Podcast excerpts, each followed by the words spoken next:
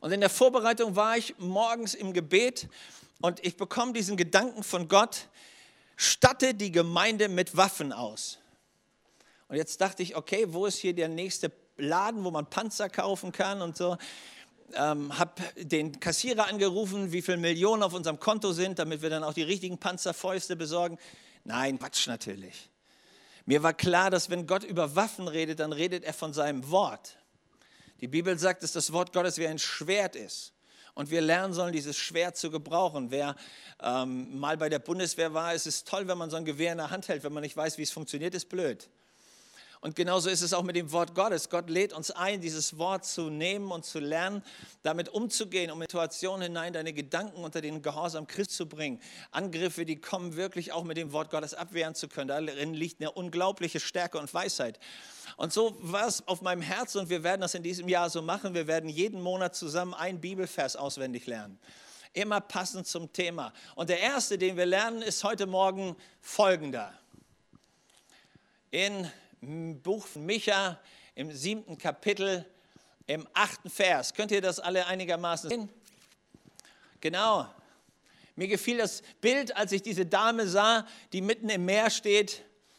Ähm, wer richtig hinguckt, sieht, dass die eine Sandbank gefunden hat. Der Vers lautet, freut euch nur nicht zu früh, ihr Feinde. Wir liegen zwar am Boden, doch wir stehen wieder auf. Wir sitzen im Finstern, aber der Herr ist unser Licht. Was für eine unglaubliche göttliche Aussage. Micha 7, Vers 8. Aus der Hoffnung für alle Übersetzung. Und ich will mit euch in diesem Monat, jeden Sonntag werden wir diesen Vers miteinander versuchen auswendig zu lernen und ihn aufzusagen, so lange bis er vom Kopf in dein Herz fällt und vom Herz zurück in deinen Mund und dann Auswirkungen hat. Lass uns das mal zusammen lesen. Freut euch nur nicht zu früh, ihr Feinde. Wir liegen zwar am Boden, doch wir stehen wieder auf. Wir sitzen im Finstern, aber der Herr ist unser Licht. Wow. Ich war mir sicher, ihr könnt lesen, das war keine, noch nicht das Problem. Jetzt möchte ich, dass du denselben Vers mit Glauben sprichst. Ganz egal, in welcher Situation du gerade bist, wo du richtig kämpfst, wo du sagst, ja, ich merke, da ist so ein Feind, da ist so ein Krankheitsfeind, der mich packen will, da gibt es so einen Depressionsfeind, der dich packen will, da gibt es eine Angst, die dich packen will, was immer dich packen will. Ich wünsche dir, dass du das nochmal mit mir zusammen liest und dass du es wirklich im Glauben sprichst und sagst, freut euch nur nicht zu früh, ihr Feinde. Wir liegen zwar am Boden, doch wir stehen wieder auf. Wir sitzen im Finstern, aber der Herr ist unser Licht. Halleluja. Und wenn du es magst, schreib ihn dir auf, sprich ihn jeden Morgen, bevor du aufstehst und sagst, hey, wir stehen wieder auf. Ganz egal, wie die Situation da ist, aber ich werde nicht liegen bleiben, auch wenn es gerade ganz dunkel aussieht. Der Herr ist trotzdem mein Licht und er wird mit mir durchgehen. Wie aus Niederlagen Siege werden. Als ich begonnen habe, Christ zu sein und ich ein junger Kerl war, habe ich so einen Kinderglauben gehabt. Dieser Kinderglaube funktionierte folgendermaßen. Ich glaube, dass Gott immer gut ist und dass in meinem Leben immer nur alles Gute reinkommt. Kennt ihr das? Wenn Kinder lesen lernen, die lernen ja nicht gleich mit einem Lexikon, sondern was haben die? Bilderbücher. Und in diesen Bilderbüchern wird die Realität immer wie dargestellt? Besonders schön und naiv. Da gibt es keine Probleme, da ist das Wetter immer schön, da ist immer alles cool. Das Dumme ist, irgendwann stellen wir fest, so ist das Leben aber gar nicht.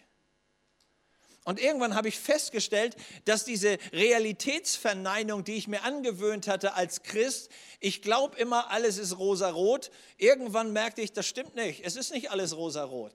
Und egal, ob ich mir das hinmalen will oder nicht, es ist einfach nicht wahr.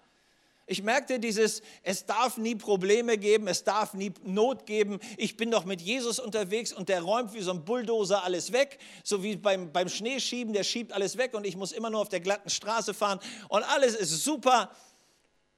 Das ist leider überhaupt nicht die Realität. Und ich merkte, dass mein Glaube über viele Jahre versucht hat, die Realität einfach wegzudrücken.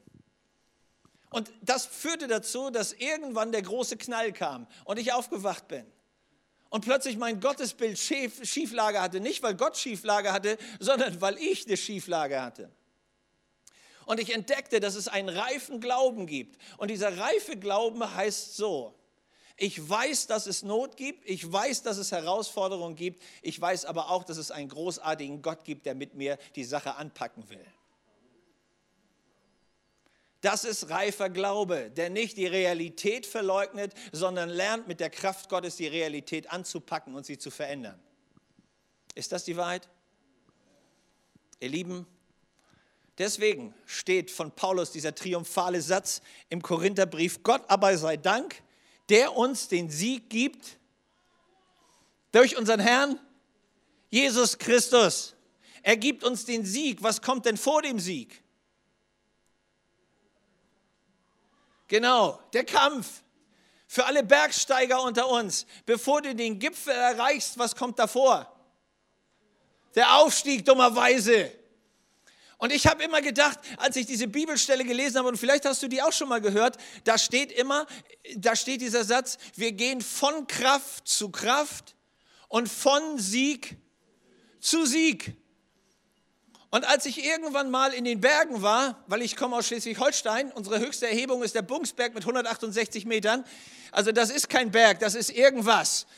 Aber als ich mal wirklich in den Bergen war, dann dachte ich, hey, von Kraft zu Kraft, also von Gipfel zu Gipfel. Und dann habe ich den ersten Gipfel angepeilt und habe ich festgestellt, dass zwischen dem ersten Gipfel und dem zweiten Gipfel kilometerweise Tal und Ab- und Aufstieg ist. Und das haben wir irgendwie nicht richtig verstanden. Wir denken, wenn wir mit Jesus unterwegs sind und er sagt, wir gehen im Sieg, dann heißt das irgendwie, da gibt es so eine Rolltreppe, die führt uns nach oben und dann gibt es irgendwie noch eine Rolltreppe, so wie im Flughafen, da läufst du mit doppelter Geschwindigkeit, obwohl du ganz langsam gehst. Ja, und dann merken wir, so ist das Leben aber gar nicht. Sondern tatsächlich sagt Jesus, in dieser Welt habt ihr Bedrängnis. Johannes 16, Vers 33. Aber seid guten Mutes. Ich habe ja, ja. Und da sagen wir, Jesus, dir trauen wir das auch zu, ist kein Problem. Paulus ist da relativ realistisch und sagt im Römer 8, darin, in diesem Sieg von Jesus, sind wir mehr als, ach so. Und plötzlich stellen wir fest, Jesus, das ist cool, dass du überwunden hast, aber das entbindet uns nicht der Verantwortung, dass wir nicht auch lernen müssen zu überwinden. Gute Stelle zum Amen sagen, ja. Bitte lern das, dass das der eigentliche Weg des Christen ist, dass du so ein bisschen von diesem Bilderbuch Kinderglauben zu einem reifen, erwachsenen, echten Überwinderglauben kommst. Weil ansonsten gehst du oft von einer Enttäuschung zur nächsten und wunderst dich, warum es im Leben irgendwie nicht vorwärts geht. Und dann klagen wir Gott immer an und sagen, Gott, wieso gibt es eigentlich Probleme? Und Gott sagt, ey, du lebst immer noch in dieser Welt, stimmt? Es gibt immer noch einen Teufel, es gibt immer noch Not, es gibt immer noch alles andere. Und deine Charakterübung ist, zu lernen, das zu überwinden. Halleluja. Das hilft, wenn wir das tatsächlich verstanden haben. Und darum sind wir heute hier. Mich hat jemand, als er das Thema schon wusste, gefragt und hat gesagt, dürfen wir als Christen überhaupt Sieger sein? Ist das überhaupt anständig? Ähm, dachte ich, was ist denn die Alternative? Vor uns hinleiden? Depressiv werden? Nein, das Ziel Gottes für dich ist, dass du lernst, mit ihm zusammen die Herausforderungen anzupacken und am Ende im Sieg zu landen. Ich habe ein Lied gefunden von einem uralten christlichen Dichter, Friedrich Traub heißt der Mann, und das Lied fängt an mit Jesus lebet, Jesus sieget, ja, Herr, das ist doch mal unsere Lebensperspektive. Herr? Jesus lebet, Jesus sieget, Halleluja, Amen. Rum ist die Geschichte. Ey Leute, das ist bloß die erste Strophe. Ich komme mit der dritten Strophe. Und jetzt geht's los. Und jetzt merken wir plötzlich, oh Mann, oh Mann, ja, das ist gut so anzufangen und es ist auch gut, diese Perspektive zu haben. Aber damit wir in dieser Perspektive bleiben, gibt es eine echte Herausforderung. Strophe 3 Streiter Christi frisch voran, ohne Furcht und Zagen. Da merken wir schon, okay, also dass Jesus gesiegt hat, ist cool, aber das nützt dir wenig, wenn du nicht lernst, das für dich in deine Situation nachzuvollziehen. So, nur weil Jesus gesiegt hat, sagt das für dich noch gar nichts. Stimmt's? Wenn du es nicht lernst, in diesem Sieg Jesu zu leben, hilft dir am Ende die Erlösung relativ wenig. Nur sie als theologisch richtige Tatsache abzuspeichern, hilft dir in deinem Alltag nicht vorwärts zu kommen. Sondern du musst lernen, diesen Sieg für dich umzusetzen, zu buchstabieren, ihn zu verinnerlichen, zu verstoffwechseln und dann am Ende tatsächlich zu sagen, ja, ich habe gelernt, für mich diesen Sieg zu holen. Und darum geht es in dieser, in dieser Serie, die wir haben. Und ich hoffe, du bist dabei zu sagen, Gott, lehre mich, wie ich tatsächlich gewinne wie ich aus, dieser, aus diesem Niederlagenmodus tatsächlich in den Sieg reinkomme. Und meine, mein Ansatz war zu sagen, okay, Herr, das ist großartig, dass du uns zum Sieg verhilfst. Aber die Realität, die ich sehe, ist, haben wir nur siegreiche Christen um uns herum? Guck mal dein eigenes Leben an. Gehen wir so von Sieg zu Sieg? Ist das so unser Normales oder erleben wir, wie eine Menge Niederlagen auch drin sind? Und die Frage ist doch A, wieso entstehen Niederlagen, wenn Jesus den Sieg hat? Und B, wie kommen wir, das, wie kommen wir da wieder hin, dass wir aus der Niederlage wieder in den Sieg umwechseln? Und ich bin zu einer ganz alten Geschichte gekommen, die meiner Ansicht nach einen Lösungsansatz zeigt. Und in, diesem, in dieser Geschichte, die steht im Josua-Buch, also relativ weit am Anfang der Bibel, und dort im siebten Kapitel. Das Volk Gottes, das Volk Israel, hatte endlich dieses gelobte Land erreicht. Sie stellten fest, da gibt es unglaubliche Städte mit einem wahnwitzigen Volk drinne sogenannten Riesen, die irre große Festungen gebaut hatten. Und es war gar nicht so leicht, da reinzukommen. Aber ihnen war klar, wenn Gott gesagt hat, wir sollen da rein, dann muss irgendwie auch ein Weg geben, dieses Ding zu packen. Und tatsächlich, sie haben mit der größten Festung angefangen, die hieß Jericho, und sie schafften das phänomenalerweise, diese Stadt einzunehmen. Wow. Die nächste daneben liegende Stadt hieß Ai. Und sie waren sich sicher, also wenn wir die größte Festung einnehmen, dann werden wir ja wohl mit dieser kleinen lächerlichen Stadt fertig werden. Da brauchen wir auch nicht alle Leute. Wir gehen da mal lässig vorbei und dann machen wir das platt und dann erobern wir das Land. Ist doch gar keine Not, oder? Und sie haben die schlimmste Niederlage ihres Lebens. Und der Heerführer Josua ist so verzweifelt, dass er sagt, Gott, das gibt's doch gar nicht. Hast du uns verlassen? Wir sind das Gespött vor allem Volk. Wir, die wir eigentlich deine Leute sind, die wir glauben, dass du uns den Sieg gibst, dass der du uns hineingebracht hast in dieses Land. Gott, wieso verlieren wir bei, bei, bei so einer lächerlichen Sache? Und die Antwort Gottes ist ganz einfach. Er sagt, Leute, weil es Sünde im Volk gibt.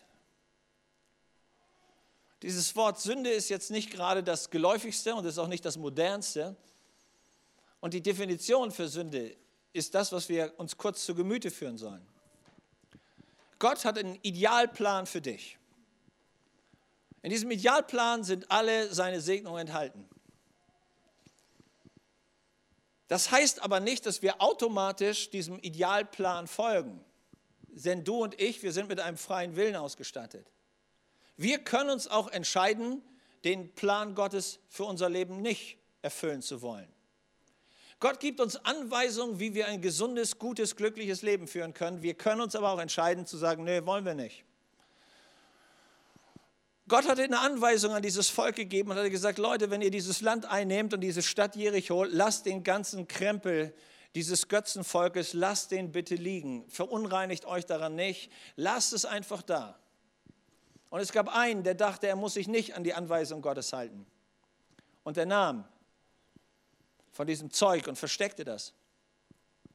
Der Punkt ist, wenn du von Gott weißt, was du tun sollst und er für dich den Idealplan vorgezeichnet hat, dann schließt er mit dir einen Bund. Und dieser Bund heißt, bleib einfach in mir und bleib bei mir und bleib in diesem Schutz, den ich dir gewähre. Und solange wir das tun, ist alles cool. Aber wir haben auch die freie Entscheidung zu sagen, ich gehe aus diesem Schutz raus. Und in dem Augenblick, wo du das tust, wirst du angreifbar für diese Macht der Finsternis, für den Feind, den es auch gibt. Das ist so ähnlich, als wenn du dein Haus mit einer super tollen Alarmanlage gesichert hast. Und dann kommst du irgendwann auf die schlaue Idee und sagst, nö, ich mache die Alarmanlage einfach aus. Dann musst du dich nicht wundern, wenn die Feinde auf jeder Seite irgendwann reinkommen können, ohne dass du das mitkriegst. Das ist, was Sünde macht. Sünde ist dieser Gedanke, diese alte Lüge, die immer wieder kommt, Gott gibt mir nicht das Beste, also muss ich außerhalb von Gott mir genau das suchen, was meine Wünsche befriedigt. Und in dem Augenblick schalten wir die Alarmanlage aus, in dem Augenblick gehen wir raus aus dem Schutz Gottes und tatsächlich hat die Macht des Bösen dadurch Zugriff. Das Böse kann nicht in dein Leben rein, wenn du die Tür zulässt. Das Böse kann nicht rein, wenn du unter dem Schutz Gottes bleibst. Es kann nur dann rein, wenn der Teufel dich überlistet hat und du irgendwo die Tür aufmachst. Und das passierte und die Zerstörung war drinne. Raus aus dem Schutz Gottes kam die Macht der Finsternis rein. Als sie das Thema geregelt hatten, war der Schutz Gottes wieder da und alles lief großartig. Denselben Zusammenhang erklärt uns die Bibel im Neuen Testament. Apostel Paulus nimmt im Epheserbrief das vierte Kapitel und nimmt den 27. Vers und sagt dieser Kirche in Ephesus, gebt dem Teufel keinen Raum.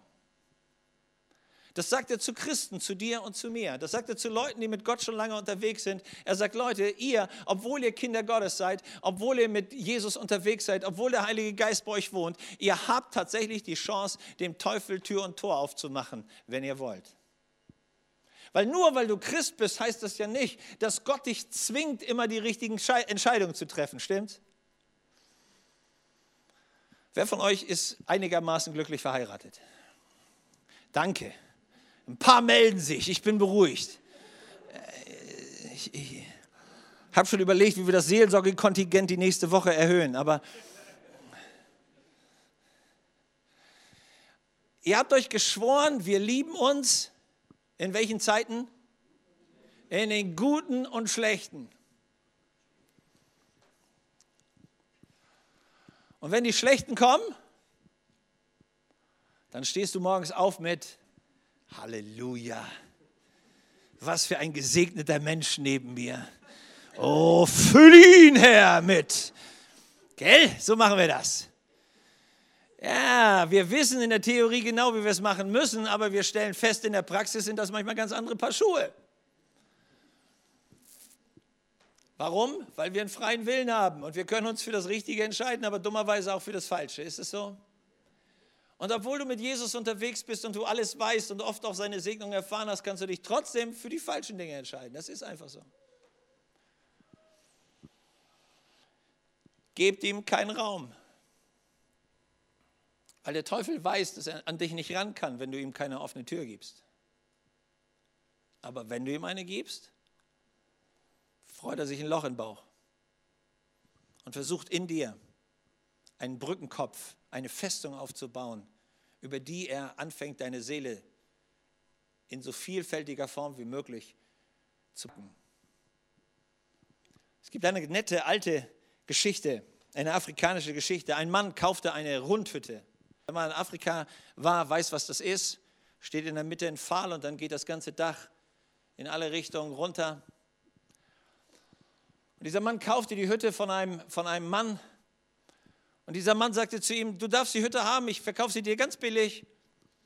Ich will nur ganz oben, so kurz unterm Dach, da habe ich einen Nagel reingehauen. Ich möchte dass diesen Nagel, dass ich den behalten darf.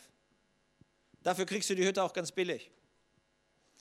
Und der Mann überlegte kurz und dachte sich, hey, nicht die Hälfte des Kaufpreises dafür, dass da oben so ein Nagel drin ist, dem dieser Nagel gehört dem Typ, alles cool, kein Problem. Ein paar Wochen später kommt dieser Mann vorbei, besucht den neuen Besitzer und als er geht, lässt er den Hut an diesem Nagel hängen. Und der neue Besitzer sagt zu ihm, hey, du hast deinen Hut vergessen. Und er sagt, nee, nee, nee, nee, der hängt ja an meinem Nagel. Als er das nächste Mal vorbeikommt, lässt er die Jacke dranhängen. Und als er das dritte Mal vorbeikommt, hat er eine Gazelle erlegt. Und er hängt die Gazelle an diesen Nagel, weil es ja sein Nagel. Und danach kommt er vier Wochen lang nicht. Der Gestank wird so bestialisch, dass der neue Besitzer auszieht. Und der alte Besitzer lächelt und kommt wieder und übernimmt seine Hütte. Er hatte bloß Nagel dagelassen, aber es reichte aus. Denk gut drüber nach. Welche Nägel lässt du zu, dass der Teufel sie in dein Lebenshaus reinbaut?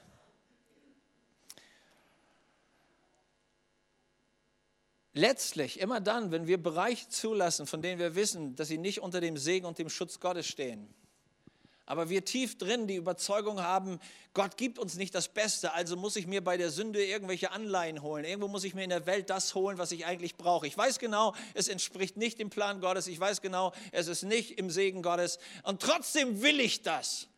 Weiß irgendeiner, worüber ich rede? Und diese Versuchung wird riesengroß und du tust es dann. Und du merkst, irgendwie war es nicht richtig, aber ich hatte, ich hatte so, wie heißt das so schön, ich hatte so Lust drauf. Und die Sünde ist in unserem Leben. Und wir merken, damit kommt alles Mögliche rein. Paulus beschreibt das hier, diese sogenannten Gewohnheitssünden. Im Alten Testament heißt es, pass auf die kleinen Füchse auf, weil die am Ende den gesamten Weinberg zersetzen.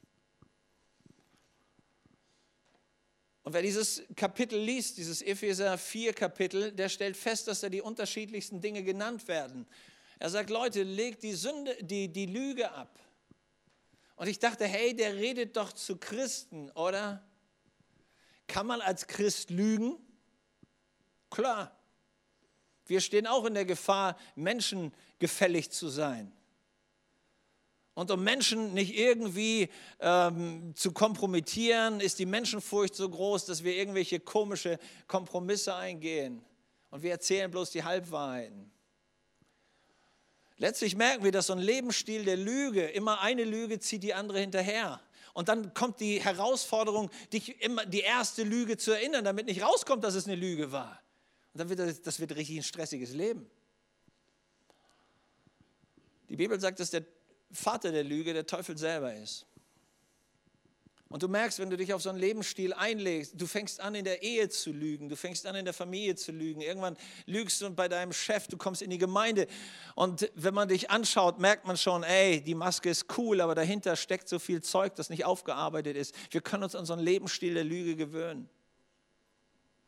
Und irgendwann raubt uns das, weil eine zieht die andere nach. Und irgendwann haben wir diese Gewohnheitslüge ein Lebensstil. Und dieser Lebensstil fängt an, uns zu prägen. Und du merkst, da ist so eine Festung in deiner Seele mittlerweile. Und jetzt kannst du ja auch, weil du angefangen hast zu lügen, kannst ja nicht mehr ohne weiteres sagen, ähm, Leute, ich wollte nur noch mal sagen, stopp, stopp, stopp. Also eigentlich stimmt das eigentlich gar nicht. Weil du musst dir jetzt dein Gesicht wahren. Und ein Riesenkreislauf von Beraubung kommt und du merkst am Ende, Depression kommt, Verzweiflung kommt und die Macht der Zerstörung nimmt in dir zu. Deshalb sagt das Wort Gottes, ey, pass auf, Jesus ist die Wahrheit, er ist nie die Lüge, er ist immer die Wahrheit. Er ist immer der, der ans Licht bringt und dich freisetzt, weil in dem Augenblick, wo wir Lüge ins Licht bringen, kommen wir in die Wahrheit und die Wahrheit macht uns frei.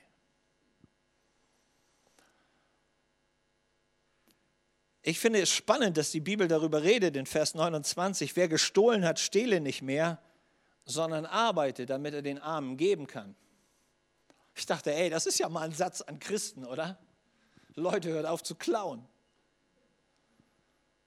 Und ich dachte, was genau meint der Herr, wenn er, wenn er sowas sagt? Weil ich hoffe äh, nicht, dass das eure Gewohnheit ist, ähm, dauernd, wo ihr seid, äh, geht und steht, das Zeug in eure Tasche zu packen, das euch nicht gehört. Es macht ja kein Christ bewusst, oder? Beklauen wir unsere Firma?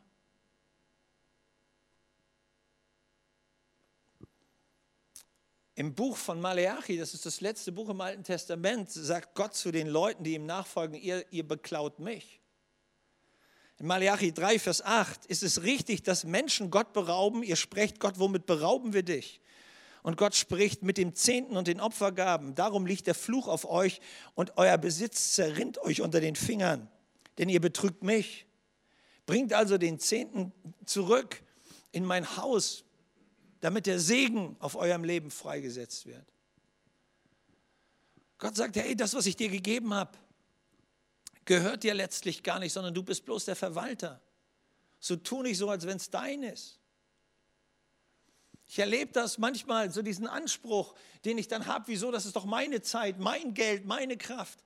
Sei doch ehrlich, was davon gehört dir, wenn Gott den Segen wegnehmen würde? Und plötzlich merkst du, das gehört mir gar nicht. Und wir tun so, als wenn das alles unser ist. Nein, es gehört dir nicht. Es ist dir nur zur Verwaltung gegeben. Und wenn du kein kluger Verwalter bist, dann passiert genau das, was hier steht. Du erlebst diesen Fluch, wie es unter deinen Händen wegrennt. Egal wie viel du arbeitest, es bleibt am Ende nichts übrig. Und daran merkst du immer, irgendein Berauber ist da. Und Gott sagt, ey, sei klug bitte. Sei klug. Und stell den Räuber ab. In Vers 30 heißt es, kein faules Geschwätz komme aus deinem Mund. Auch so ein schöner Satz. Wir merken, wir sind in so einer, in so einer Zeit angekommen, wo man sich über alles und jeden lustig macht. Und je zotiger die Witze, desto mehr Begeisterung scheint es auszulösen. Comedians und was auch immer da alles auf dieser Szene läuft, kommt auf dieser Unter, Untergürtel, Untergürtelschiene. Und wir merken, wie wir als Christen eine echte Herausforderung haben zu sagen, ey, ich will diesen unreinen Dreck nicht in meinem Leben. Warum? Weil Jesus sagt, hey, womit du dein Herz füllst, fließt irgendwann dein Mund über. Und wenn da unreines, dreckiges Zeug aus deinem Mund kommt, dann weißt du, was du ins Herz reingelassen hast. Und wenn du da die Tür geöffnet hast, wundere dich nicht, dass alles mögliche unreine Zeug am Ende mit reinkommt. Und der Teufel baut eine Festung in dir auf. Plötzlich ist es völlig egal, welche Filme wir angucken, egal wie moralisch verwerflich. Wir haben jegliches Maß irgendwann verloren, weil wir der Sünde zulassen, dass sie uns prägt und am Ende tatsächlich uns auch zerstört. Alle Bitterkeit, Vers 31, sei ferne von uns. Können Christen bitter sein? Leider können sie. Wir können auch diesen Lebensstil anfangen zu leben, wo wir nicht mehr vergeben wollen, wo wir unsere Rache fordern. Der muss sich entschuldigen und wenn der nicht, ich auch nicht. Und wir vergessen plötzlich, dass das Vaterunser uns eigentlich lehrt und vergib uns unsere Schuld, wie wir vergeben unseren Schuldigern. Im Hebräerbrief steht ein Satz, der mich immer wieder berührt hat, auch für mein eigenes Leben und auch für das Leben meiner Familie. Das steht im Hebräerbrief 12, achtet darauf, dass nicht jemand an der Gnade Gottes Mangel leide, dass nicht eine Wurzel der Bitterkeit in euch aufwachse, die euch beunruhigt und die die Leute um euch herum verunreinigt. Leute, wie viele Familien sind verunreinigt und zerstört worden, weil man Bitterkeit nicht angepackt hat. Und dann wurden über den, über den Nachbarn, über den man sich schon lange geärgert hat, wurde das in der Familie ausgebreitet. Dinge in der Gemeinde, die nicht richtig liefen, deiner Meinung nach mussten am Familientisch durchgekaut werden. Dann wurde der Pastor durch den Kakao gezogen. Und dann wundert man sich, dass die Kinder am Ende nicht gläubig sein wollen, weil sie sagen, ey, darauf haben wir keinen Bock. Und der Punkt war, wir haben nicht gelernt, unseren Mund zu halten und unsere Bitterkeit in Vergebung umzuwandeln.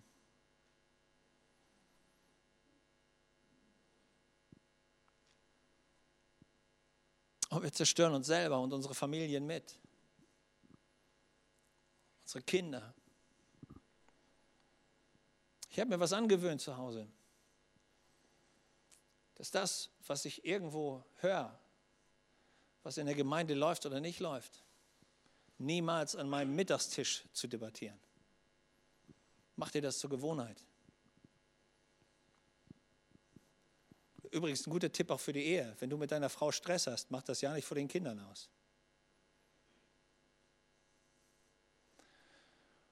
Die Bibel lädt uns, hey, Bitterkeit, lass sie nicht in deinem Leben bleiben. Sie zerstört dich. Und sie öffnet Tür und Tor für alle möglichen Arten von Zerstörung, auch unserer Seele und am Ende unseres Körpers. Lästerung, übles Nachreden, schreibt Paulus hier, sei ferne von euch.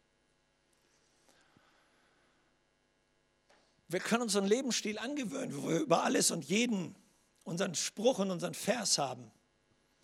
Wo wir denken, wir müssen die Verkläger und die Ankläger irgendwelcher Leute sein. Also in der Offenbarung gibt es eine Stelle, die sagt, dass der Einzige, der wirklich der Verkläger der Brüder ist, der Teufel ist. Du musst dich mit ihm nicht duellieren. Er kann das besser als du. Versuch nicht mit ihm zu wetteifern darin, dass du noch der bessere Verkläger der Brüder bist.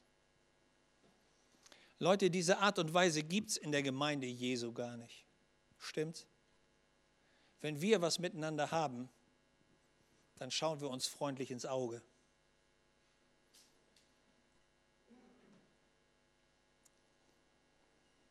Und wir merken durch diese Praxis, die Paulus hier aufschreibt, dass die Christen merkten, hey, da kommt was in mein Leben rein, was mich zerstört. Ich habe Raum gegeben für Zerstörung. Das Ende vom Lied, Paulus schreibt das und sagt, Vers 31, lass alle Bosheit fern von dir sein. Wenn du Bitterkeit zulässt, dann merkst du, irgendwann kommt dieser Gedanke, ich will Rache nehmen. Der soll spüren, was er mir getan hat. Und dann fangen wir an, tatsächlich darüber nachzudenken, wie wir den anderen verletzen können. Das ist Bosheit. Und Paulus lehrt das die Christen und sagt, ey Leute, auf gar keinen Fall. Niemals. Pack das, was da versucht, in dich reinzukommen, diese, diese Beraubung des Bösen, pack sie an und schmeiß sie so schnell du kannst raus. Lass sie nicht in dein Leben rein und lass sie nicht dein Leben verunreinigen und dich am Ende zerstören. Weil das ist wie so eine Art Blutvergiftung. Irgendwo lässt du das in deine Seele rein und dann fängt es an, deinen gesamten Lebensalltag zu bestimmen. Und dieses Blut wird von diesem Schrott und dem Bösen am Ende so vergiftet, dass du dich selber zerstörst. Wie ist die Antwort? Ich bin so beruhigt, dass es eine Antwort gibt. Wie kriege ich denn das Böse wieder raus, wenn es mal drin ist? Wie kriege ich diesen Einfluss des Teufels in meinem Leben raus? Und das Erste, was Paulus sagt, ist in Vers 22, legt den alten Lebensstil ab. Also das Erste ist, ich muss mal erkennen, da läuft irgendwas schief in meinem Leben. Da nimmt irgendwas meine Freude, da nimmt was den Frieden, da nimmt es mir die Liebe meinem Bruder, zu meiner Schwester, da nimmt es mir die Liebe zu meinem Partner, zu meiner Familie. Da ist irgendwas, was mich beraubt von all dem Guten. Und immer, wenn du merkst, irgendwas zerstört diese, diesen Frieden in dir, zu anderen, zu Gott, zu wem auch immer, immer dann muss bei dir innerlich die Alarmanlage angehen und du merken, hey, da geht irgendwas schief. Das stimmt nicht. Denn das Reich Gottes besteht aus beißen und streiten und sich gegenseitig verprügeln. Stimmt's? Nein, das Reich Gottes besteht aus Friede und Freude im Heiligen Geist. Und wenn das irgendwie auseinandergeht, dann muss bei dir die Alarmanlage angehen und du musst dir sagen, ey, was lasse ich da gerade in mein Leben rein? Was lasse ich da gerade in meine Ehe rein? Was lasse ich in meine Familie rein? Was lasse ich in meine Gemeinde rein?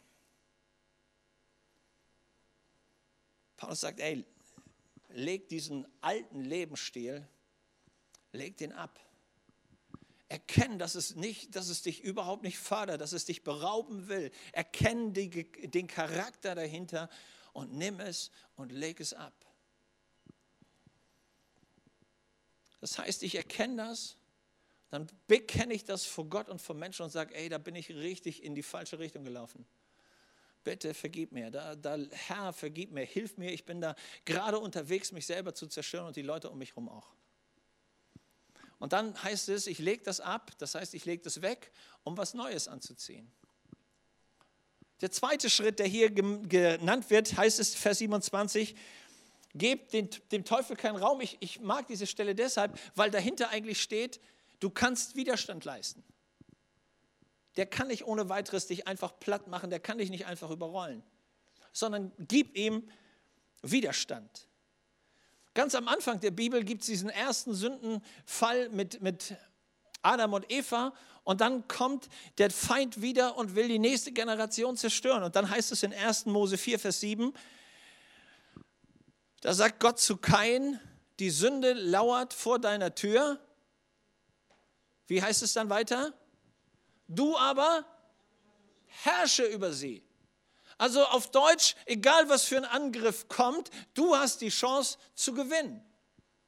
Du hast die Macht zu gewinnen. In Jakobus 4, Vers 7 heißt es, widersteht dem Teufel und er flieht von euch.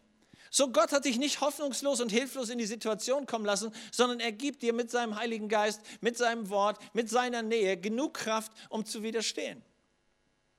Paulus sagt den Christen in Korinth sogar im 10. Kapitel, Vers 4, nehmt jeden Gedanken der diesem Frieden, der dieser Liebe, der der Reinheit, der der Gnade Gottes, jeder Gedanke, der dem widerspricht, nimm ihn unter den Gehorsam Christi und sag, ey, du hast dein, kein Recht in mir, kein Bleiberecht, kein Wohnrecht, ich gebe dir keinen Raum in meinem Leben. Du entscheidest. Wow, wir sind keine Opfer.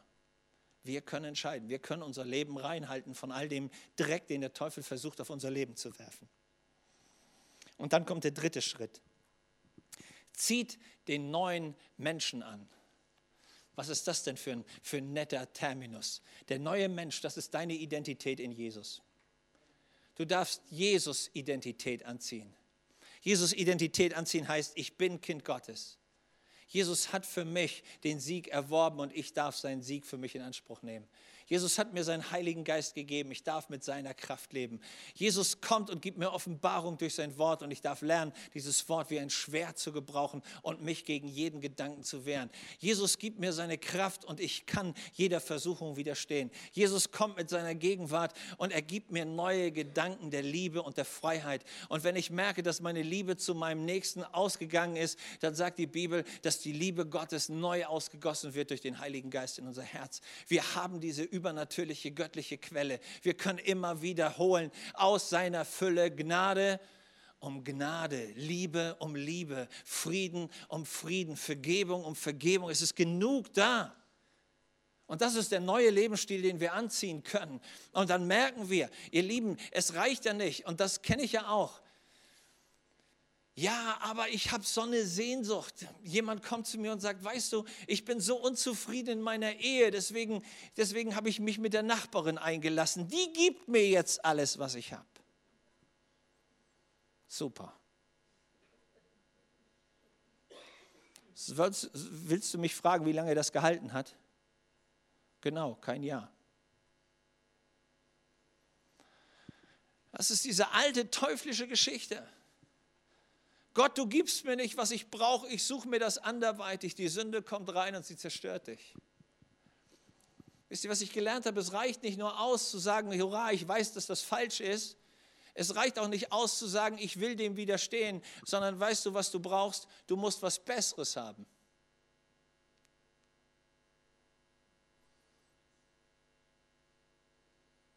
Verstehst du das? Wenn Jesus nicht deine Füllung wird, die besser ist wie das, was in der Welt ist, wirst du immer denken, du musst irgendwas aus der Welt rausholen. Nochmal auf unsere Ehe gemünzt. Wenn du nicht den Eindruck hast, du hast die beste Ehefrau der Welt, also Männer, was wirst du immer denken? Der Nachbar hat eine bessere. Ah, Riesenfehler. Hätte ich doch noch gewartet und so weiter. Und das Spielchen kannst du spielen bis in alle Ewigkeit. Wann hört das Spiel auf? Wenn du ganz tief drinne welche Überzeugung hast. Ich habe die beste. Pech für die anderen. Ich entscheide mich. Und ich sage das meiner Frau jeden Morgen, du bist meine Beste, ich liebe dich. Das ist meine Entscheidung, die ich genommen habe. Und zu der stehe ich. Und wisst ihr, was das Erstaunliche ist?